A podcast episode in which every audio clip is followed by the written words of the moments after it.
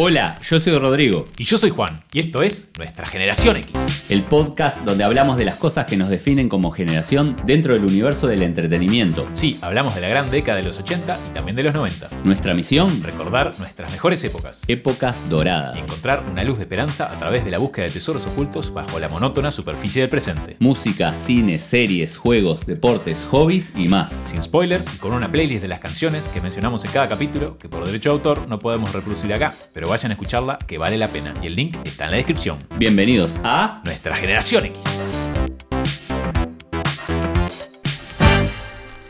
Hola Juan, Hola Rodrigo. primer episodio de esto que quisimos llamar Nuestra Generación X. Y esperamos que disfruten escucharlo tanto como a nosotros nos gusta grabarlo. Bienvenido Juan, Bienvenido Rodrigo. bienvenida gente.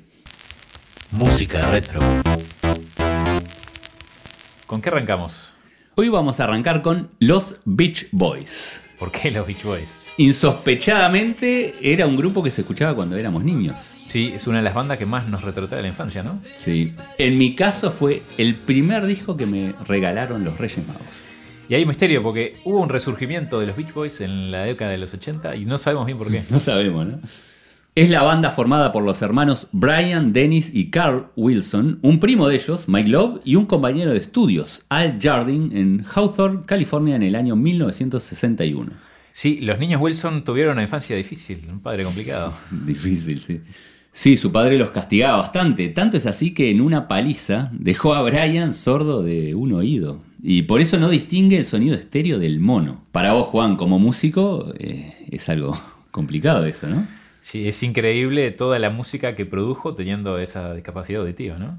Su primer tema en tener cierto éxito fue Surfing, bajo el nombre de los Beach Boys. Antes eran los Pendletons. Y para ese momento los surfistas de la época criticaron un poco a los Beach Boys por decir que explotaban el surf más que ser referentes. Sí, solo uno de ellos era surfista en realidad. En febrero de 1962 graban Surfing Safari, con lo que ayudan ahora sí a dar a conocer este nuevo ritmo que después conoceremos como surf rock. Sí, y Al Jardín se va para seguir con los estudios de odontología, pero bueno, después vuelve.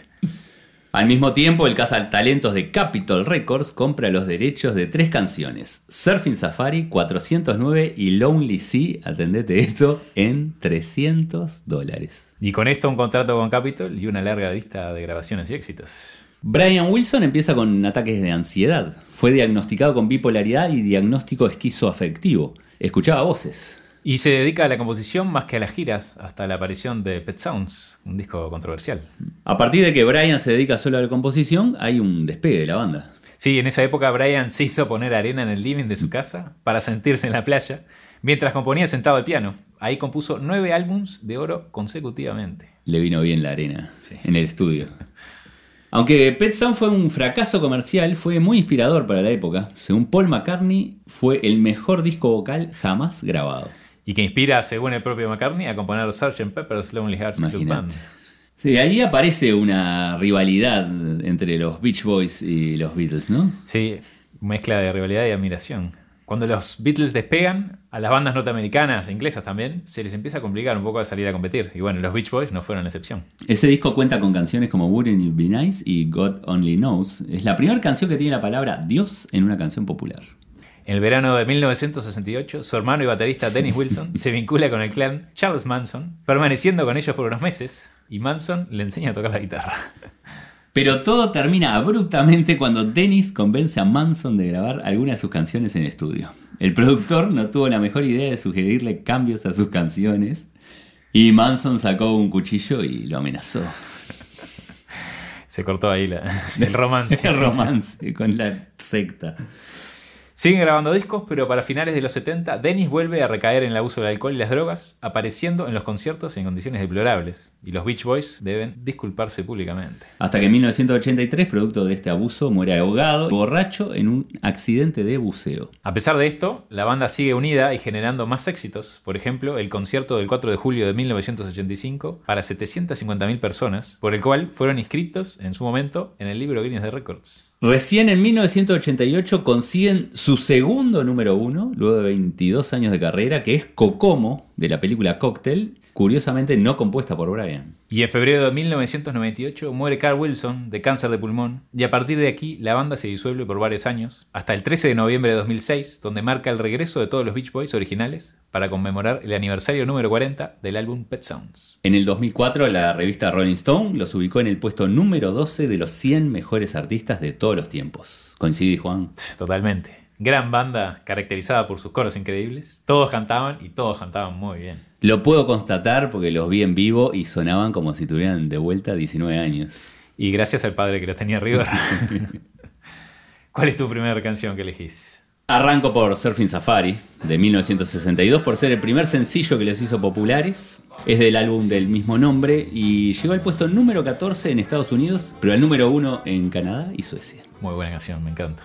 ¿Tú, Juan, cuál es tu primera canción?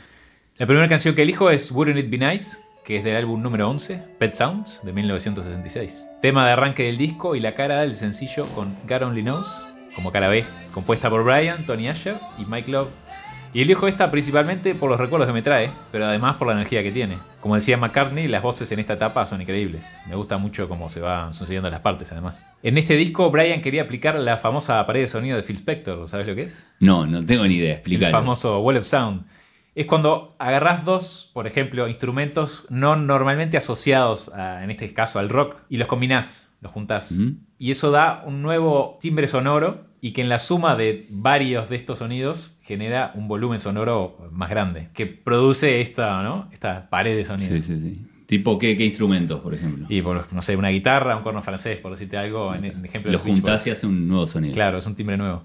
¿Tu segunda canción? Y bueno, mi segunda canción es Kokomo, del año 88, de la película Cocktail, tema compuesto por John Phillips, Papa Jones, ¿te acordás del de Mamas and the Papas? El nombre proviene del antiguo nombre con el que se conocía una isla jamaiquina llamada ahora Sandals Cay, y es el segundo tema en llegar al número uno luego de 20 años después de Good, Vibrations.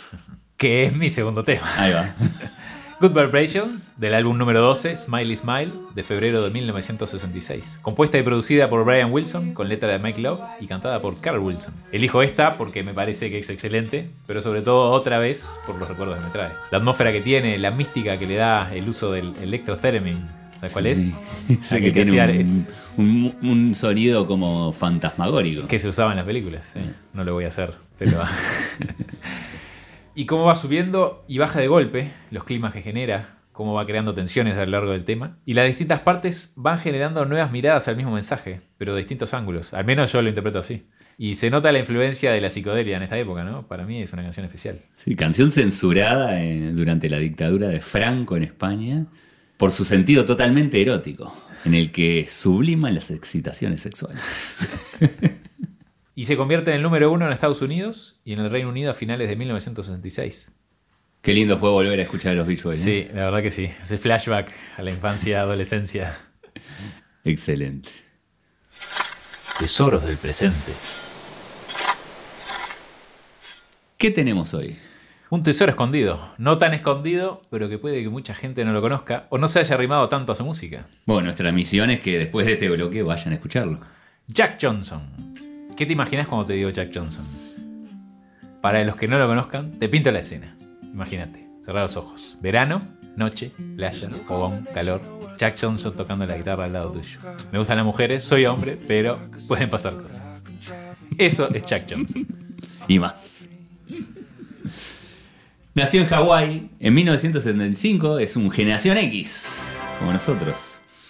Músico, productor y cineasta, activista, ex surfista y estudió cine en Santa Bárbara, California. Se hizo conocido por su documental Más espeso que el agua o Thicker Than Water del año 2000 y The September Sessions del año 2002. Aprendió a surfear a la edad de 5 años, hijo de un reconocido surfista profesional, Jeff Johnson, y a los 17 se convirtió en el surfista más joven en participar del Campeonato Mundial Pipeline Masters. Al poco tiempo tuvo un accidente bastante importante dentro del agua que lo sacó del surf profesional, a partir de ahí se dedicó a la música. Aprendió a tocar la guitarra a los 8 años y a componer a los 12. Graba su primer disco, Bushfire Fairtales, en 2001. Está muy comprometido con el medio ambiente, tiene una fundación para promover el cuidado y trabaja con ambientalistas locales cuando está de gira. Hizo la banda sonora de la película de Jorge el Curioso en el año 2006. A los 28 años crea su propio estudio de grabación que lo llama Bushfire Records y es un estudio eco-friendly. Obviamente, ¿no? Sí. Es conocido por ser el organizador del festival Kokua, en beneficio a Kokua Hawaii Foundation para crear conciencia medioambiental. En 2008, Jack y su esposa crearon la fundación Johnson Ohana, que es una organización sin fines de lucro que apoya el arte y la educación musical en todo el mundo, con un enfoque naturalista. Y hasta ahora han donado a caridad unos 25 millones de dólares desde el año 2001. Impresionante. Yo, bueno, conocí a Jack Johnson estando en Canadá, cuando viví en Canadá, vi su documental. Y es un poco el tipo que yo quiero ser, ¿no? Yo quiero ser Jack Johnson. ¿eh? ¿Quién no? Es surfista, eh, hace películas, es músico, ambientalista, tiene tres hijos, no sé cómo hace para ocuparse de todo eso. Nació en Hawái, es generación X y nació un mes antes que yo. ¿Cuál es la primera canción que elegí, Juan? La primera canción que elijo se llama Melodías Inaudibles o Inaudible Melodies de su álbum número 1, Bushfire Fairy Tales, del año 2001. Elegí dos canciones de este primer álbum porque fue lo primero que escuché y me trae también muchos recuerdos. La verdad que me encantó el disco y en especial estas dos canciones, y me gusta mucho cómo suena la guitarra y la batería, y en especial el diálogo que tienen entre ambos instrumentos, las pausas que hace y también la letra, porque habla de cómo estamos viviendo hoy en día, tan apurados y sin tiempo para detenernos a reflexionar. Y lo dice en lenguaje de cineasta, dice, los cuadros de la cámara no te captan por lo rápido que te mueves. Y bueno, el nombre, Melodías Inaudibles, es por esas pequeñas cosas que no estamos viendo o escuchando mientras estamos tan ocupados con el día a día. ¿Tu primera canción? Elijo Good People del año 2005, es de su tercer álbum, In Between Dreams, y es una canción que suena muy bien, fue la primera canción que conocí de Jack Johnson. Yo escuché el y dije, ah, esta la conozco de antes, y bueno, era este, este tema. Y a pesar de que tiene una tonada alegre, es una canción de protesta que critica la violencia que hay en la televisión y el efecto en las personas. Tu segunda canción, Juan. Sexy Plexi, también del mismo álbum número uno Bushfire Fairy Tales. Me encanta el swing que tiene esta canción, cómo juega con el ritmo de las palabras, cómo las usa para darle movimiento a la canción, me encanta. Y como dice el título, es una canción de romance. ¿Tu segunda canción? Elijo Hope del año 2008 de su quinto álbum, Sleep Through the Static. Es una canción que me transmite mucha paz. Lo usaba de ringtone antes en mi teléfono para que no suene tan brusco. Y como novedad, una de las versiones del videoclip la grabó Stephen Hopkins, es un director de cine jamaiquino, eh, director de Depredador 2, y se lo ve a Johnson surfeando. Bueno, esperemos que estas recomendaciones les hayan gustado tanto como a nosotros y... Vayan a escuchar la playlist, que vale la pena. Hobbies y deportes retro. ¿Con qué vamos hoy? Skateboarding. ¿Por qué? Y creo que los dos lo practicamos de joven, ¿no? Sí, en mi caso de forma bastante fracasada. pero es algo que nos recuerda bastante a nuestra infancia, ¿no? Adolescencia. Sí, yo fanático del skate cuando era, cuando era jovencito. Te voy a contar un poco de historia de dónde surgió el skateboarding. En la década del 50, el surf aparece como la fuente de inspiración del skateboarding.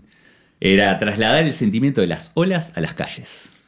Sí, se dice que lo hicieron para aprovechar los días que no habían olas, Mm. tener algo similar para hacer. Los primeros lugares de desarrollo fue en California y en Hawái. Al principio eran tablas cortas con ruedas de metal y rulemanes. En el año 59 y el 65 se vuelve más popular en los Estados Unidos y el skate cambia su estatus de juguete a equipo deportivo. Sí, en 1964 nace la primera revista de skateboarding, The Quarterly Skateboarder. Sin embargo, a pesar de la naciente popularidad entre los años 65 y 66, debido a la mala calidad de los equipos que supimos usar, empiezan a haber muchos accidentes y las ciudades a través de todos los Estados Unidos empiezan a prohibir el skateboarding por temas de seguridad. Para la Navidad del 66, año que se establece Vans, por ejemplo, el skateboarding casi desaparece por completo. Para el año 1969, Larry Stevenson inventa el kicktail, que es la curvatura que va en la parte de atrás de la tabla, y con esto, bueno, un montón de nuevas pruebas y posibilidades para andar en skate. En el 72 aparecen las ruedas de uretano. Hasta esa época eran, habían de cerámica y de metal, ¿no? Sí, sí, sí. No tenían ningún agarre. En 1976 nace el primer parque de skateboarding artificial. Nuevos trucos, el skateboard llega a Alemania y cambian algunas formas de las tablas en la parte de la nariz, nose y cola, tail. Pero nuevamente a final de los años 70, la tasa de los seguros había crecido tanto que los parques de skate no pudieron soportar los altos costos y muchos parques fueron destruidos y otra vez el skateboarding a punto de desaparecer. Entre 1979 y 1989 fue prohibido en Noruega. No se podía andar, ser dueño, vender o publicar nada relacionado con el skate. Pensaban que era muy peligroso. Y en 1978, Alan Gelfand inventa la maniobra que revoluciona el mundo del skate. ¿Cuál era? Uh, el Oli. Claro que sí. Que hasta el día de hoy se conoce como el mejor truco jamás inventado dentro del skate. Que parece sencillo, pero Sí, no, te lleva un rato aprenderlo. yo nunca lo pude dominar. Yo sí, mi, mi Oli duraba eh, medio Mil- segundo. milésimas, Sí, más no o menos. mientas. Pero bueno, pero, pero está, se elevaban, las dos ruedas se elevaban, ¿no? Eh, ¿Qué es eso, no? Vamos a explicar. El Oli, para los que no saben, es mantener las pisar dos ruedas en el pisar aire. la cola Claro. y levantarlo hasta llegar a una altura horizontal de la tabla para Ahí poder está. subir. este, Eso mismo.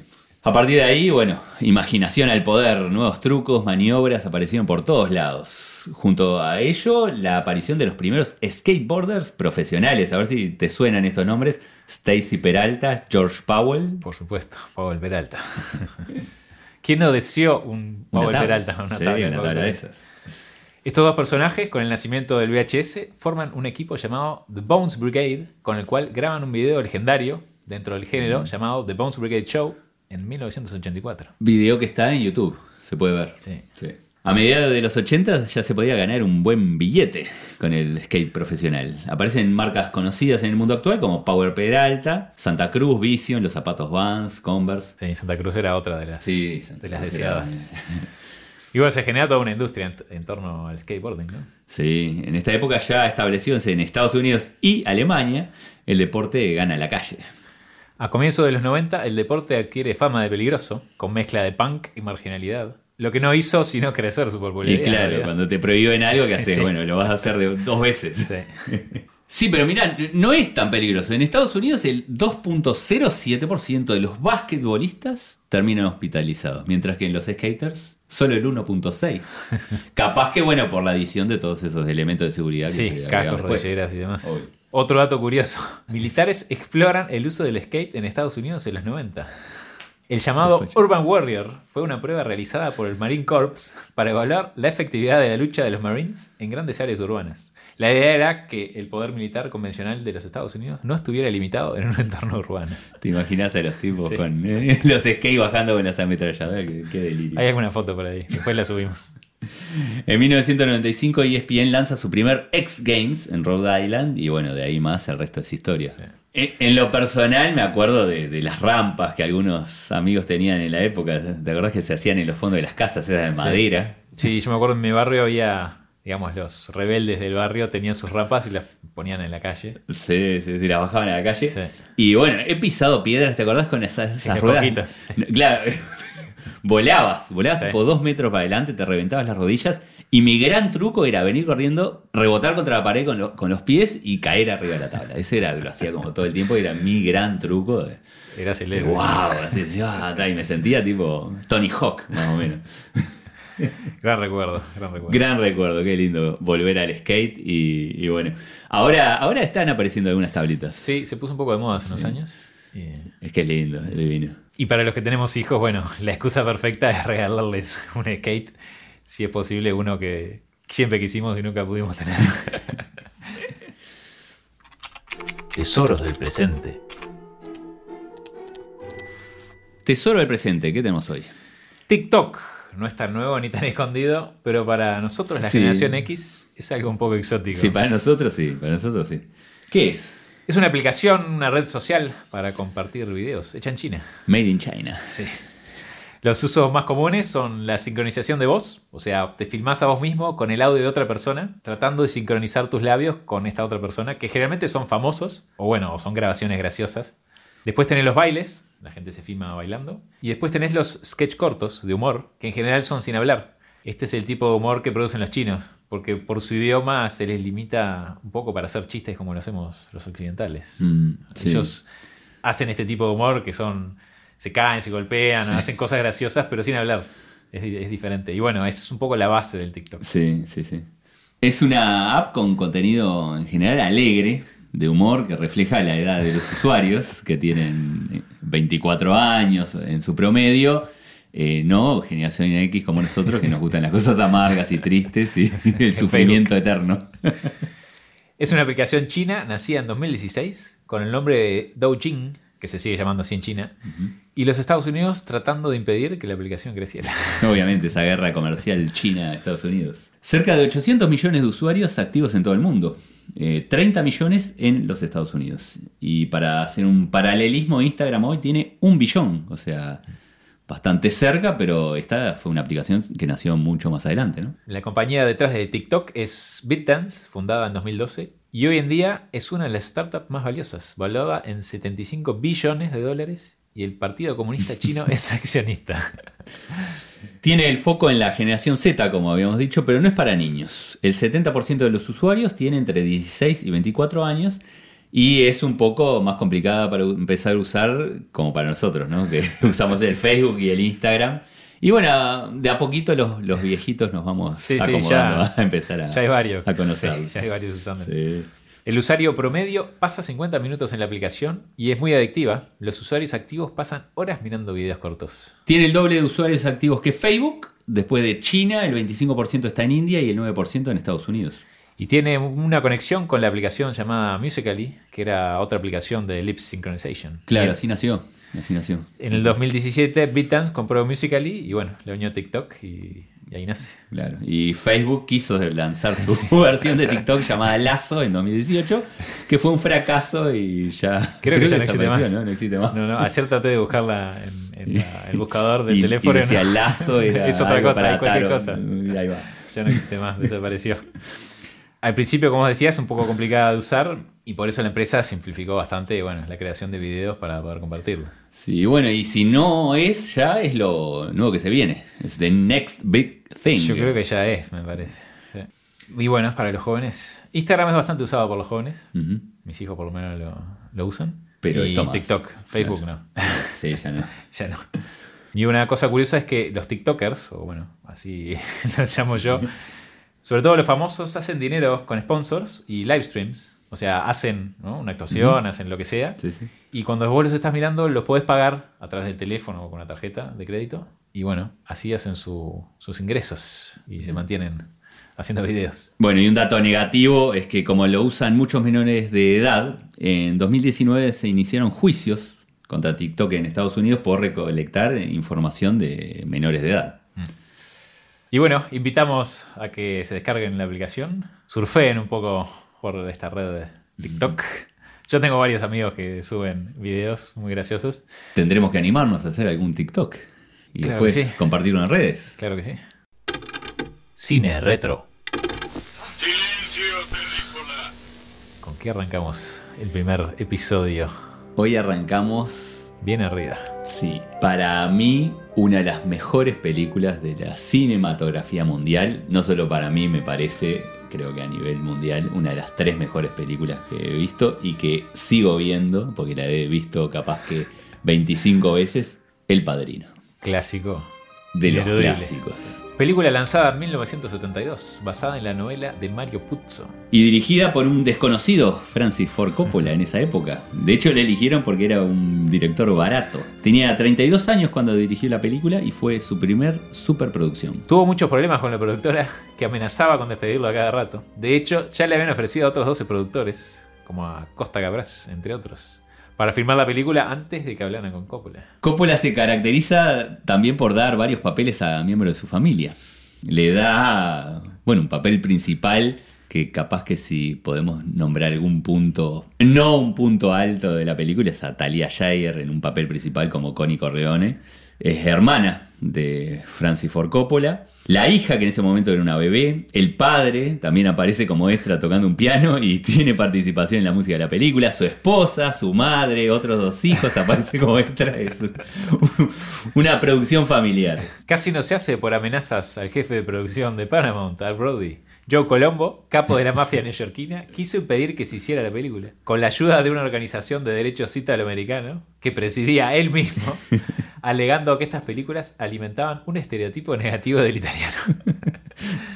Hollywood eh, por eso tuvo que hacer un trato histórico con la mafia para poder seguir adelante. El acuerdo fue que no se nombrara la palabra mafia en toda la película. Sí, y que en el libreto original solo una vez se diría, así que la adaptación fue mínima. Y Joe Colombo, bueno se fue contento con su acuerdo. Sí, sí, la intervención de la mafia, eh, la película nunca se hubiera hecho. Sí, en 1960 Mario Puzo estaba en la ruina por el fracaso de sus primeras dos novelas.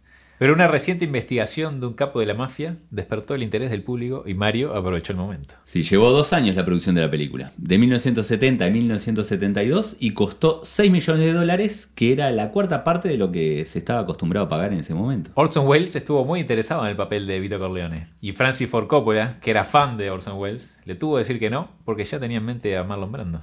La frase Le voy a hacer una oferta que no podrá rehusar.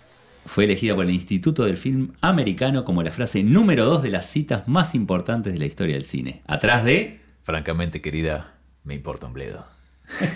de lo que el viento se llevó de 1939. El gato que aparece al comienzo de la película no estaba originalmente en el guion. De hecho, no aparece más en la película. Era un gato que andaba por el estudio de Paramount.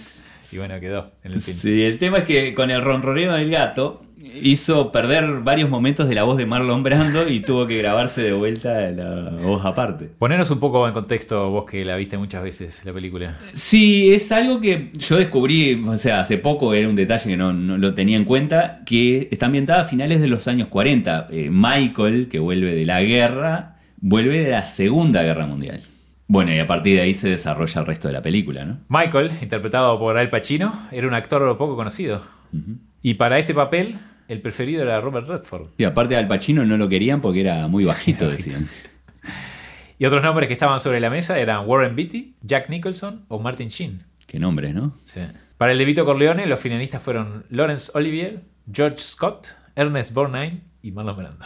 Marlon Brando que usó el método de las tarjetas por todo el set de filmación porque no podía aprenderse todas las líneas. Escucha esto, los derechos de la novela de Mario Puzo se compraron por 12.500 dólares. Otra vez, ¿no? Eso de la plata. Haber tenido 12.800 dólares para comprar los tres temas de los Beach Boys y el, li- el libreto del padrino, ¿sabes cómo estaríamos hoy? Creo que Puzzo tenía una deuda de juego, ¿no? Y necesitaba el dinero de urgencia y por eso Sí. aceptó el trato. Así todo, es una de las producciones más apreciadas de la cinematografía mundial, ¿no? Y es considerada por la mayoría de la crítica como uno de los mejores filmes de la historia. Y sí, estuvo nominado a 11 Oscar, ganó 3. Y Marlon Brando rechazó el Oscar por manifestarse a favor de los nativos americanos. Yo en lo personal leí el libro. ¿Viste esa historia que te dicen el libro es mejor que la película? Y bueno, como yo soy un fanático del cine, digo, ah, sí, puede ser, sí, el libro. También nunca leo el libro y miro la película.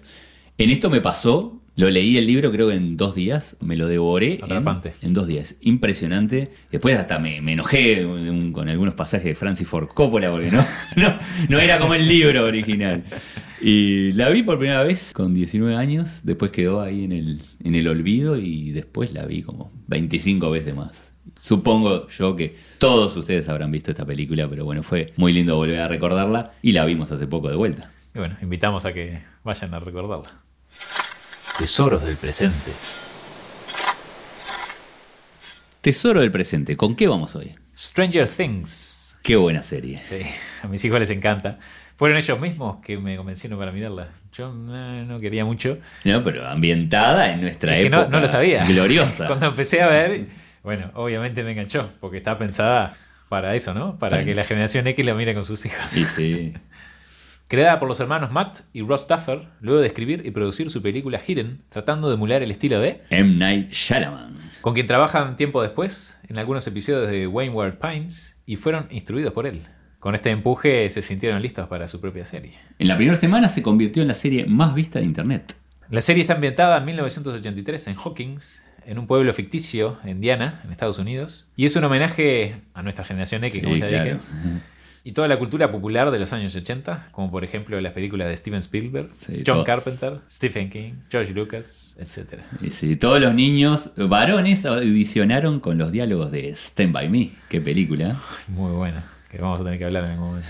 También se suma a la parte musical creada por Kyle Dixon y Michael Stein del grupo Survive, además de temas clásicos que utilizan como Should I Stay or Should I Go? Whip It. Whip It.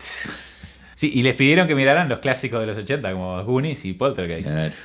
Eh, la serie originalmente se iba a llamar Montauk, que es un pueblo de Nueva York donde se grabó la película Tiburón, ya que la serie se inspira en casos reales de teoría y conspiraciones que incluyen gobierno y niños, más específicamente en el Montauk Project. Los directores se inspiraron además en películas como La Cosa ET, Pesadilla, Firestarter, Alien, Stand By Me y varias más. 1213 actores jóvenes pasaron por el casting, 906 niños y 307 niñas. Quedaron siendo amigos y luego de las grabaciones incluso tienen un grupo de WhatsApp llamado Stranger Text. Muchos elementos de la cultura pop de los 80 fueron puestos por gusto, como en el caso de La Fuente, o sea, las letras, ¿no? Sí, El sí, título sí, de la sí. serie, así como algunas marcas que en principio no habían pensado en participar, como Kellogg's con sus waffles Ego. Y sí, es que debido a la popularidad de la serie, se involucraron y aportaron anuncios de TV, como Coca-Cola, ¿no? Y sí. Que lanzó en Estados Unidos una edición limitada de la New Coke de 1985 para cuando salía la tercera temporada que simula estar en el año 85. Hay muchos guiños, ¿no? A la película de los 80. Sí, claro. La serie recibió críticas positivas en casi todas las áreas. Actuación, dirección, efectos visuales, música, nominado a 31 Primetime Emmys, ganó 5, 4 Golden Globe, 3 Grammy Awards, bueno, entre muchos otros. Sí, los actores también. Un total de 221 nominaciones y 64 premios ganados. Impresionante. Está filmada en cámaras digitales Red Dragon, pero le aplican una capa de film real para darle un aspecto retro. Si uno presta atención, hay similitudes bastante grandes entre los personajes de Stranger Things y de los Goonies. Incluso un actor de los Goonies trabaja en Ah. Stranger Things. Y también muchas similitudes con Tiburón, ¿no? El departamento de policía de Hawkins, creado para la serie, es el mismo que se utilizó para las películas Tiburón 1 y 2 del 75 y el 78. Los uniformes, la camioneta SUV que usó Roy Schneider, el gorro, los escudos, bueno. Otra curiosidad, el remolque donde vive el jefe de Jim Hopper en la serie les costó al departamento de arte un dólar. Y otro dato curioso es que, bueno, viste que los actores principales son niños. Cuando actúan en la primera temporada son niños. Pero actúan tan bien que uno se olvida que son niños, los, trata como adultos. Y Millie Bobby Brown, antes de grabar uno de los episodios, apareció cubierta un día con purpurina, ¿no? Esa brillantina. Y tardaron 45 minutos en sacarle todo para poder grabar, ¿no? Son, bueno, son niños, ¿no? Estaban jugando en ese momento, ¿no? Irónicamente, se había las distribuidoras rechazaron la idea Por, por, eran niños. porque pensaron que al ser eh, un programa de niños, actuado por niños, no iba a tener No éxito. debe tener éxito. Finalmente Netflix eh, Apostó. apostó y la verdad que es un éxito enorme. Hay tantos errores directivos en, Sí. en las productoras de cine que. Sí, sí. Bueno, con El Padrino pasaba algo parecido. Querían correrlo a Coppola y al final terminó siendo un éxito. Bueno, esto, acá Igual, tenemos otro ejemplo. sí.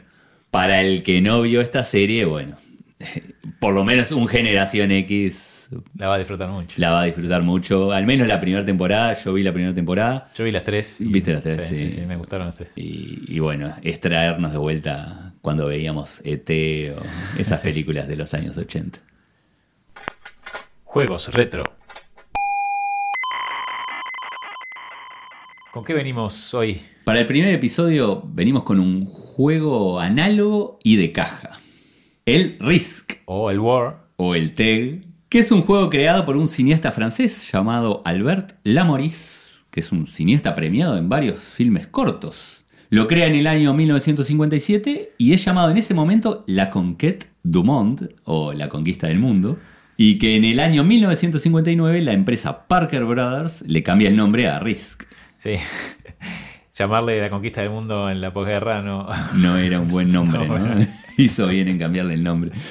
Y bueno, también les cambió algunas modalidades del juego y durante 20 años fue el único Risk conocido.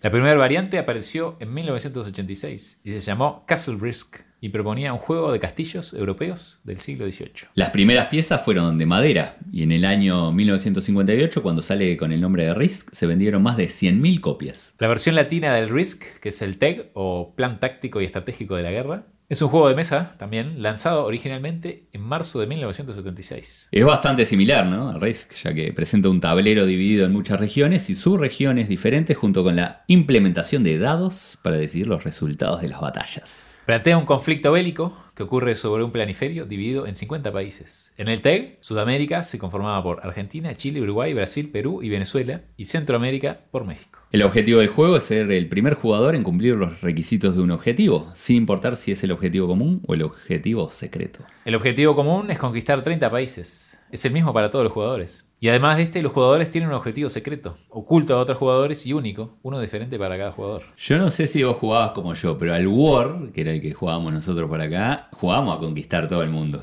No, era- yo tiraba los objetivos y jugaba. Sí, Por lo Sí, menos sí. ese es el recuerdo, ¿no? sí siempre terminaba en un mini war que era, Sí, era- los dos que quedaban. Los dos y todo lo más aburrido por otro lado.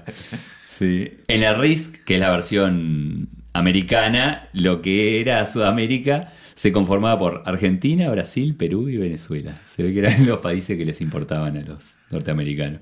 Y Centroamérica era México, América Central y Caribe. Pero en las versiones mexicanas se llamaba solo México. En el TEC se agregan objetivos secretos que lo vuelven más ágil. Otras diferencias con respecto al Risk son la colocación de ejércitos y el reparto. Sí, son variaciones mínimas, ¿no? El sistema de combate cambia, en el Risk es 3 contra 2, mientras que en el TEG es 3 contra 3, y bueno, en el, en el trueque, ¿te acordás? El triángulo, cuadrado y círculo que cambiabas por ejércitos, ahí hay algunas diferencias. Varias adaptaciones posteriores del juego incluyen El Señor de los Anillos, Game of Thrones, Star. Trek y Star Wars, Walking Dead, etcétera, etcétera, etcétera. Un dato curioso es que la mayoría de los niños aprenden a jugar al Risk a los 10 años de edad, que es la edad a la cual ya empiezan a tener pensamiento estratégico. Sí, hay un documento elaborado por el MIT que habla de las posibilidades y estrategias para ganar el juego. Debe ser lo más aburrido, ¿no? Que pueda haber eh, un papel universitario hablando de, de cómo jugar un juego. Bueno, en lo personal, no sé si te acordás, las fichas negras tenían como un poder especial, ¿no? Todo el mundo quería jugar con las negras, ¿no? Sí, todo- Igual que en el ajedrez. Era, era como que, ah, sí, si tenés las negras tenés como un plus, pero no sé por qué. Tenía un amigo que tenía su técnica que cuando iba perdiendo decía terremoto y movía todo el tablero. Nos quedábamos todos enojados con él porque nos hacía, nos hacía perder la, la partida. Sí, con mis amigos jugábamos mucho al War, que me enteré hace poco que era brasileño. Y muchas veces era parte de la previa, de la salida de fin de semana, ¿no? Tomábamos alguna cosa y jugábamos al, al War. Sí. ¿Se- ¿Seguirá existiendo esa la previa antes de la- del baile? Sí, seguro que sí, pero no sé si con el War o con el Tech. O, o con el con el PlayStation, Con el PlayStation, o, con, o con los celulares. Sí, muy lindos recuerdos. Muy lindos recuerdos, recordar, era uno de mis juegos preferidos y bueno, quisimos traerlo a ver si ustedes tenían recuerdos parecidos. Tesoros del presente. Tesoro del presente, ¿con qué vamos hoy? El GTA V. Un juegazo electrónico para todas las plataformas. Grand Theft Auto, o GTA, es una serie de videojuegos creada por David Jones y por los hermanos Hauser en 1997. Sí, del 97 a esta fecha hubieron varios cambios. Sí, esta primera edición tenía una vista cenital parecida a las persecuciones de autos vistas desde el helicóptero en la TV. Tipo vuelo de pájaro. Sí. En el juego se podía correr, robar autos y pegar golpes a la gente. En el 2001 sale GTA 3, todo en 3D, centrada en Liberty City, que está basada en la ciudad de Nueva York del año 2001. Aparece la historia, los diálogos, bueno, siguen los autos, los choques y los disparos. ¿no? Se sigue una larga lista de actualizaciones, mejoras y modificaciones hasta que... Llegamos al 2013, al GTA V, que recaudó 800 millones de dólares en sus primeras 24 horas en el mercado, el estreno de videojuego más exitoso de la historia. Es que en su momento fue el juego más caro jamás creado, después superado por Destiny en el año 2014, que costó 500 millones de dólares, son cifras impresionantes, ¿no? El GTA V costó 137 millones para crearlo y 129 millones de dólares para lanzarlo al mercado, un total de 265 millones de dólares, mucho más de lo que costó una película costosísima como Watchmen, por ejemplo. Sí, es- son datos que yo no tenía, la verdad. No sabía el costo que tenía crear los videojuegos, este, Sí, que fuera más que las películas. Imagínate que un montón de gente dio parte de enfermo en el trabajo para ir a comprar este juego bien tempranito el 16 de septiembre de 2013. Cabe destacar que en los primeros tres días de lanzamiento se registraron más de mil millones de dólares de ganancia. Sí, recuperaron la plata enseguida. El juego causó furor y obtuvo las mejores valoraciones de los críticos y una masiva aprobación y satisfacción por parte de los jugadores.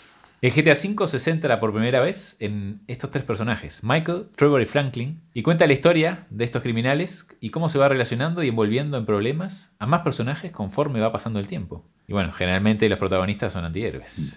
El mapa de los Santos es más grande que la totalidad de la isla de Manhattan en la realidad. 70 kilómetros cuadrados. Si sumamos el mar, toda la parte de buceo, lanchas y eso, nos da un total de 130 kilómetros cuadrados, lo que es más grande que la mayoría de las ciudades que existen en la vida real. ¿no? Luego de esto vino el GTA Online, que fue lanzado mundialmente, dando una libertad al jugador para poder crear su personaje y competir con muchas personas a la vez. Sí, es que los mismos creadores se dieron cuenta que el juego online lo superó ampliamente, ¿no?